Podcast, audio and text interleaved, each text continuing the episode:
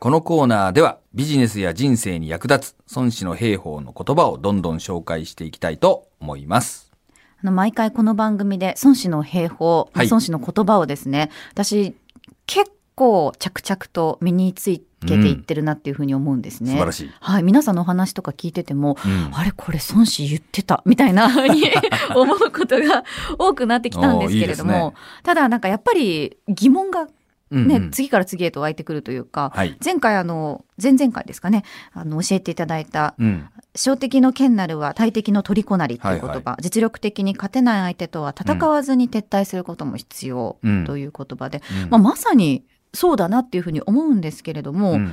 その自分がその敵にかなわないかどうかうん。その小とか大とかっていう判断ってうん。どうしたらいいのかなっていうのおーなるほど。はいそれすごく難しいことだと思うんね正しい疑問ですよね。ええ難しい、よかった素晴らしい。はいはい。これどうしたらいいんでしょうか？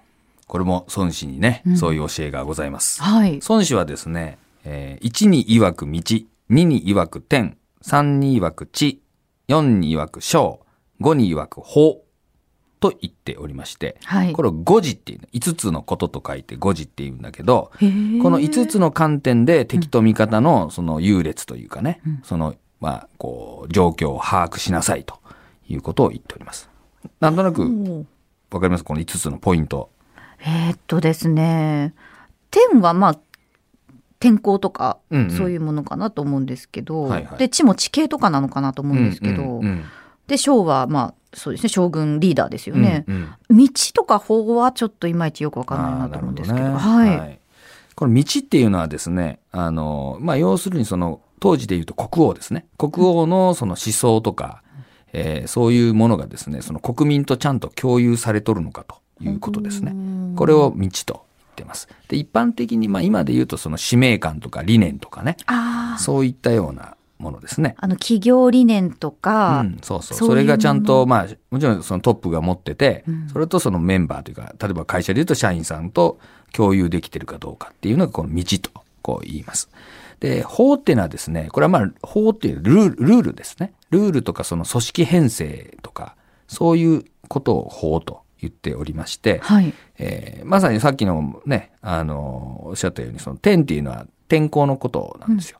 えーやっぱり当時っていうのはですね、こう、まあ古代だから寒いとね、うん寒いじゃない、みたいな。うんうんうん今だと暖房があるけど、みたいなのがないわけだから、ええやっぱり天気の変化とかそういうものが非常に重要だったんですよね。あとはまあ地っていうのはまあ地形のことで、まあ地形でありその敵と味方のその位置関係みたいなものですね。うんまあ、こういったものを見て。で、章っていうのはまさにこのリーダーの、あの、力量の問題ですよね。はいまあ、そこをこう見てですね、えー見極めていけみたいな。まあ、そんな、あの、ものになります。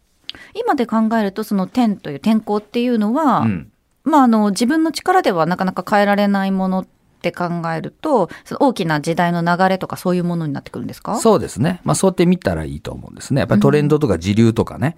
まあ、そういうものを、に従っていかないといけないし、そこによって、えー優劣も変わってくるっていうか、うん、いうことですよね。はい。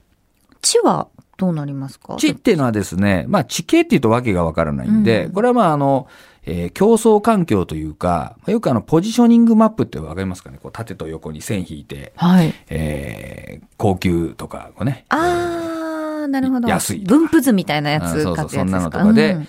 えー敵とのその位置関係みたいなもんですね。えー例えば大企業向けに高いのとかもあれば、中小企業向けに安いのもあるとかあるじゃないですか。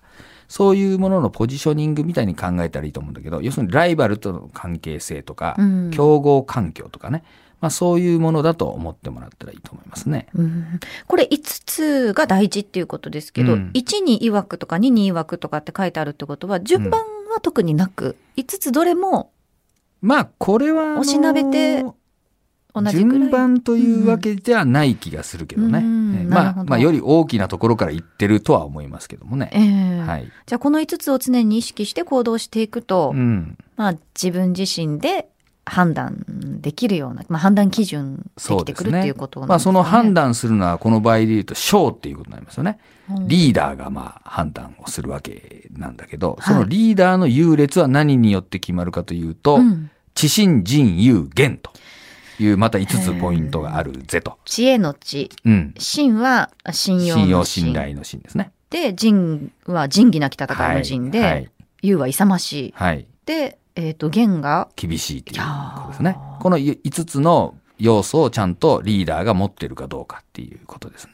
へえ、なかなかこれ全部兼の備えてる人って、なかなかですけど、うんまあこの、これを持ってる素質で、どちらのリーダーが優劣かっていうことを見ていくってことですか、そうですね。はいやっぱりその、なんていうんですかね、こう、ポイントとしてね、えー似たような話にですね、論語だと、えー仁義礼智信とうんいうのがね、あの、ありますよね。はい。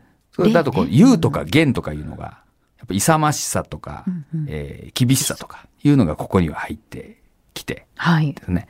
あの、ちょっとこう、論語とかとは違う感じ。やっぱ戦いなんで。そうですね。はい。まあそういうこう、まあ、局面によるっていうかね、うんな気がしますけどね。なるほど。はいまずでもやっぱり自分を知ることから始めなくちゃいけないっていうことなんですかね。そうですね。まあ、やうんっぱり自分を知るのもそうだしですね、敵を知る。まあ、だから彼を知り、己を知るっていう、孫子で一番有名な話がそこで出てくるわけなんだけど、やっぱり、あの、自分自身の方は、まあ、わかりやすいというか、戦うとき自軍の兵力、わかりやすいですよね。だけど、敵の状況がわからないから、えー彼を知り、己を知ることが大事だぜと、うんまあ、いうような話になってくるわけなんだけど、ええあの、やっぱりその、自己評価もね、過大に評価する人もいれば、うん過小に評価する人もいるじゃない。そう。はいそうなんですよね。まあ、そこら辺がね、その個人のその、なんていうんですかね、マインドというか、にも影響されますよね。そうですよね。また何をもってして勝ったのか負けたのかっていうのも、それぞれ人によって違うかもしれないですしね。まあそうですね。まあこれはあの、一人、個人で考えるとですね、まあ勝ち負けってなかなか難しいですよね。うん本人がそれで良ければ別にいいわけなんだから、いいじゃない。だけどやっぱり組織で動くっていうことになると、やはりまあ、えー戦いじゃなくても競争があるわけであってね。はいやっぱ。りそこに向けて、その組織がどうあるべきかっていうのは、やっぱり考えていかなきゃいけないし、まあそれを考えるのは当然リーダーの役割っていうことになるんで、まあ知心人有言が必要になるよね、みたいな。時に厳しさもいるよっていうようなね。まあそんな話になります。はい今日も勉強になりました。はいありがとうございました。